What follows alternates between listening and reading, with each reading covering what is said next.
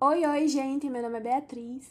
Oi, gente, meu nome é Brenda, bem-vindos ao nosso podcast. Nós somos alunos do curso de Psicologia, estamos fazendo o terceiro período na UniRN e estamos desenvolvendo esse trabalho de extensão vinculado à matéria de práticas profissionalizantes integradas em saúde e o nosso principal objetivo aqui é sanar algumas dúvidas e desmistificar algumas crenças errôneas sobre a psicoterapia e o trabalho do psicólogo clínico.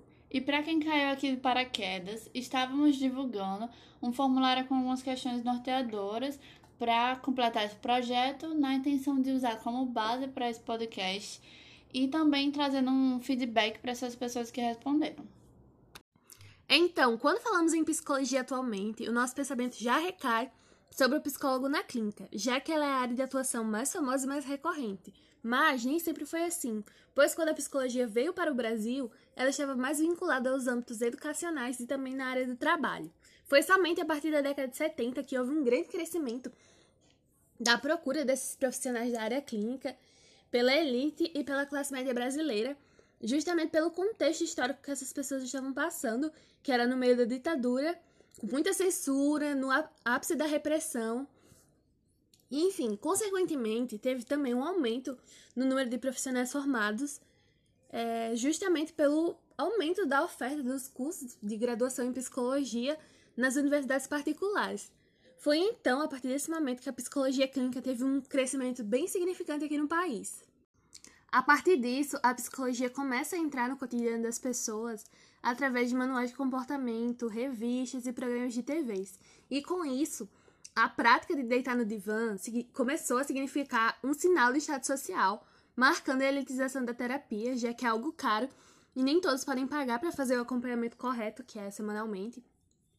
Além disso, é válido a gente salientar que a psicoterapia pode ser desenvolvida a partir de atividades individuais, que é a mais tradicional, mas também pode ser desenvolvida de forma coletiva. Mas as atribuições do psicólogo clínico não irão se limitar a uma perspectiva curativa, que é do, principalmente dos aspectos psicopatológicos, como muita gente pensa, mas também elas vão se relacionar a uma prática de prevenção, de redução de situações de risco e causar também, né, a melhoria da qualidade de vida das pessoas. E, além de realizar psicoterapia, o psicólogo clínico também faz orientações familiares, orientação vocacional, o psicodiagnóstico e avaliação psicológica. Então, a partir disso, a gente já pode ter uma noção de que a área de atuação da, do psicólogo clínico é assim bem ampla. E outra coisa que a gente não pode deixar de mencionar são as diversas abordagens que existem dentro da psicologia, que elas são produto das três grandes forças que regem a psicologia. E a primeira delas é o comportamentalismo, e dentro dela tem as duas principais abordagens, que são a terapia cognitivo-comportamental e também a análise comportamental. Já a segunda força é a psicanálise, que surgiu com Freud, que trata as questões do consciente e do inconsciente e também da sexualidade. E a terceira força é a humanista existencial, que emergiu na década de 50, no pós-guerra, que algumas abordagens mais recorrentes são a gestalterapia, a abordagem centrada na pessoa e também a logoterapia. Elas buscam valorizar a experiência consciente e trabalhar alguns tópicos como o livre-arbítrio. Também é válido ressaltar que a psicologia clínica não se caracteriza somente pelo local de atuação dentro do consultório, mas também pelo acolhimento do paciente e todo o processo que envolve a terapia em si. Porque, por exemplo, se a gente for pensar na psicologia hospitalar, é abordada uma terapia de uma forma diferente, com outras demandas e, consequentemente, outros focos, tendo uma intervenção de curto prazo mas na clínica é realizada uma terapia de longo prazo que envolve um conjunto de sessões com um período indeterminado de tempo, que vai variar de pessoa para pessoa. Algumas pessoas vão passar anos na terapia, outras vão passar menos, talvez alguns meses, mas isso é normal. Cada um vai ter sua devida evolução de acordo com o seu tempo. E mesmo com toda essa abrangência dentro do campo da psicologia, como já foi falado, com tantas abordagens e técnicas diferentes, todas elas visam a humanização e enxergam o paciente além da doença. Então, é isso. E agora nós vamos falar um pouquinho do formulário que ficou aberto durante uns quatro dias e tivemos um ótimo resultado, totalizando uns 330 respostas, é, que a gente nem esperava e muito menos tantas respostas discursivas, porque a gente também deixou umas caixas de comentários em algumas questões e a gente teve muito retorno, então a gente vai fazer uma breve análise de algumas questões e as que a gente achou mais importante e interessante para ser discutido aqui. Então, sobre os nossos respondentes, a maioria tem entre 17 a 20 anos, ou seja, estão no início da vida adulta e quase 60% das pessoas que responderam o nosso questionário não estão em acompanhamento com um psicólogo. E mais de 20% delas começaram, mas acabaram desistindo, e os fatores são assim diversos, mas com certeza o mais apontado foi justamente a questão financeira. E a gente sabe, né, que por mais que existam profissionais que cobram um valor social e que também existe a oferta desses profissionais na rede pública de saúde, a psicoterapia ainda é muito elitizada. Mas algo que muita gente não tem conhecimento e é super válido a gente comentar aqui é justamente a questão da clínica escola, que é oferecida em algumas universidades. O acompanhamento psicológico pelos estagiários, é oferecido para a comunidade, né?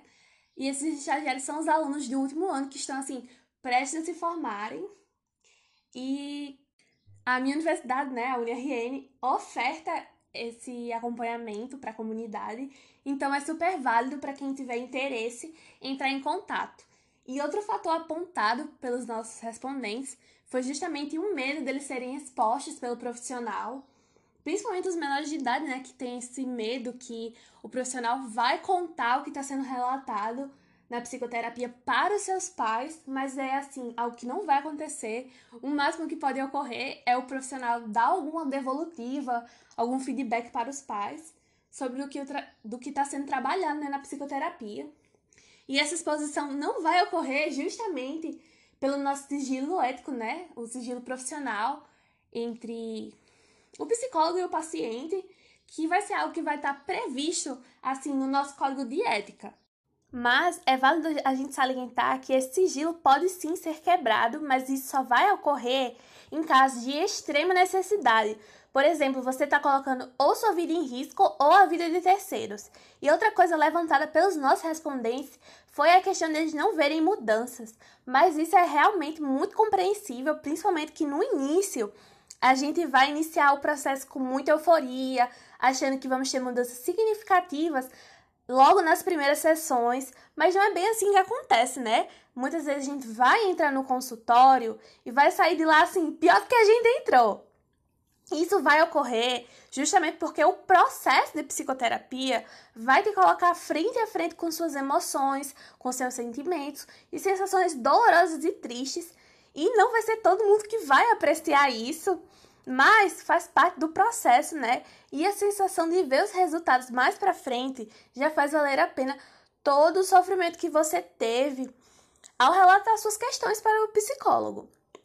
E outra coisa apontada foi a questão do desconforto com o profissional, e isso é bem recorrente, já que no início você vai estar tá levantando todas as suas questões para um completo estranho. E a gente sabe assim que não é fácil, mas a gente também tem que levar em consideração que esse profissional estudou durante assim, no mínimo, cinco anos, isso é só de graduação. E ele vai estar assim apto para te acolher, te escutar e não vai estar lá assim para te, pra te julgar, mas ele vai estar lá para te ajudar a ter uma melhor qualidade de vida, né? De fato, é muito interessante esses pontos que Beatriz levantou agora sobre a desistência das pessoas de fazerem a terapia, porque eu também penso que essas mesmas pessoas que abandonam a terapia fazem isso também por acharem que não se encaixam naquele tipo de tratamento. Mas em muitos casos, elas mesmas não chegam a tentar, porque, como já foi falado, é um processo. Não necessariamente você vai ter o resultado imediato. Inclusive, a gente até colocou algumas alternativas assim mais absurdas só para a gente ver se alguém chegaria a marcar e para nossa surpresa, muitas pessoas marcaram. E a partir disso, a gente abordou exatamente a questão do público adequado para fazer a terapia e a gente também se surpreendeu bastante com as respostas, porque muita gente falando que precisava ter algum tipo de problema mental, algum transtorno, alguma doença. E até mesmo algumas pessoas comentando sobre ter uma idade adequada para fazer a psicoterapia. E não, não é assim que funciona, gente. Qualquer pessoa, independente da idade, pode sim fazer o acompanhamento psicológico, certo? Você vai estar sob os cuidados de profissionais qualificados para atender de acordo com sua demanda e a sua necessidade. E esses comentários mostram muito um estigma que a psicologia carrega, porque infelizmente já está enraizado no senso comum. A gente já está acostumado a escutar esse tipo de coisa, de gente falando que precisa ser doido para fazer terapia, essas coisas. E na verdade chama bastante atenção, porque reflete a falta de informação que está ao nosso redor e que a gente nem pode julgar muito, porque sabemos que não existe uma orientação acessível para todos os públicos. Então, nosso papel aqui hoje é exatamente esse: espalhar informação.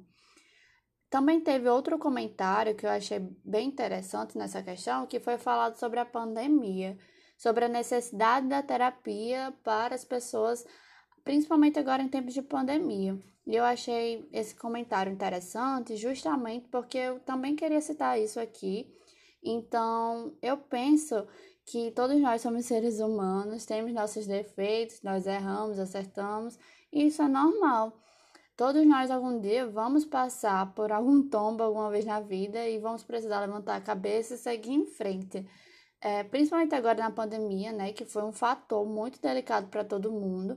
Então eu penso que mesmo que algumas pessoas já tenham essa facilidade de tomar suas decisões, de racionalizar direitinho é, sobre seus problemas, acredito que todo mundo, ou pelo menos a grande maioria, tem algum motivo, nem que seja mínimo, para fazer a psicoterapia em alguma fase da vida.